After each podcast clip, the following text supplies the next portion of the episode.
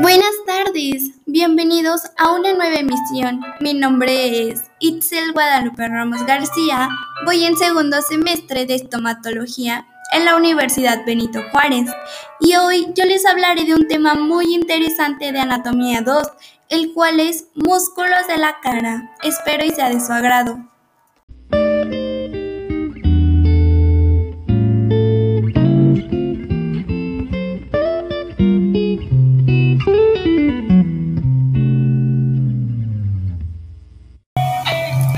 Como todos sabemos, los músculos craneofaciales son aquellos músculos que se asocian con los huesos de nuestra cabeza. Estos nos permiten mover las mandíbulas para poder masticar y tener expresiones faciales. También permiten el movimiento de las distintas estructuras de nuestra cara, ya que son músculos esqueléticos estriados y se relacionan con los huesos de nuestra cabeza. Es decir, que se encuentran por debajo de la piel de nuestro rostro y nuestro cuero cabelludo, entre la piel y los huesos. Pero, ¿cuáles son las funciones de los músculos de la cara? Este tiene dos principales funciones. La primera es la masticación y el habla, que nos sirven para la deglución de los alimentos, y el habla, y el segundo es el desarrollo de las expresiones faciales, que van a ser importantes para las relaciones sociales que tengamos con otras personas. Ahora les voy a empezar a hablar sobre los seis tipos de músculos que hay.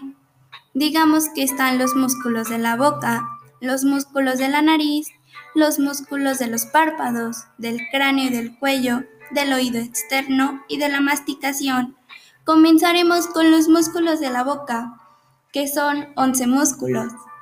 El primero es el músculo orbicular de la boca, que su función es producir el cierre de los labios y ayudar al vaciado del vestíbulo bucal.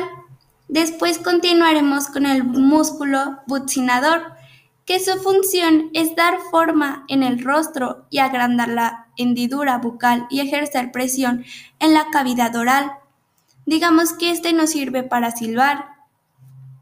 También está el músculo elevador del labio superior, que es un músculo del rostro utilizado en la expresión facial. Este nos sirve para hacer gestos.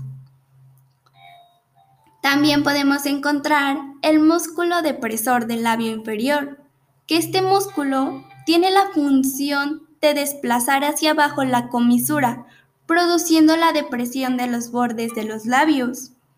Tenemos el músculo elevador, que es un músculo del rostro utilizado en la expresión facial.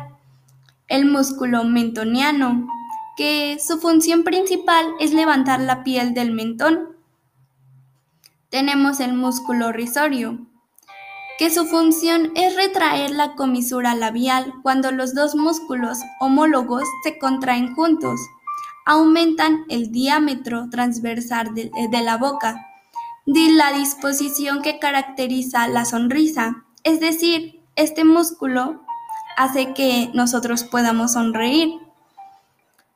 Tenemos el músculo elevador del ángulo de la boca, que su función principal va a ser levantar y dirigir hacia adentro la comisura de los labios. Después de este sigue el músculo depresor del ángulo de la boca, que este músculo es desplazar hacia abajo la comisura y va a producir la depresión de los bordes de los labios. Tenemos el músculo cigomático mayor, que su función es la de elevar y abductor la comisura labial. También tenemos el músculo cigomático menor, que va a funcionar como elevador y abductor de la parte media del labio superior. Después continuamos con los músculos de la nariz, que es el músculo nasal que abre el ala de la nariz hacia arriba y hacia adelante. También tenemos el músculo prócer, que tira la piel de la frente. Después continuamos con los músculos de los párpados, que son dos también, que es el músculo orbicular del ojo que permite cerrar el ojo y es el único músculo capaz de hacerlo. También tenemos el músculo superciliar, que éste arrastra las cejas hacia abajo y mediante él cuando se contrae. Después continuamos con los músculos del cráneo y el cuello, que son dos. El músculo occipito frontal, que es presentar tensión sobre la aponeurosis epicraneal cuando se contraen al mismo tiempo. También tenemos el músculo platisma, que es un músculo que se usa para expresar tensión o estrés. Después continuamos con los tres músculos del oído externo, que es el músculo auricular, que permite la movilidad de la oreja hacia adelante en animales que orientan el oído hacia los sonidos. Después tenemos el músculo auricular posterior, que su función es mover ligeramente hacia atrás el pabellón auricular. Tenemos el músculo auricular superior, que su función es elevar ligeramente la oreja. Y este está situado en el dorso de la nariz y se origina en el cartílago lateral y en la parte infero interna del hueso propio de la nariz.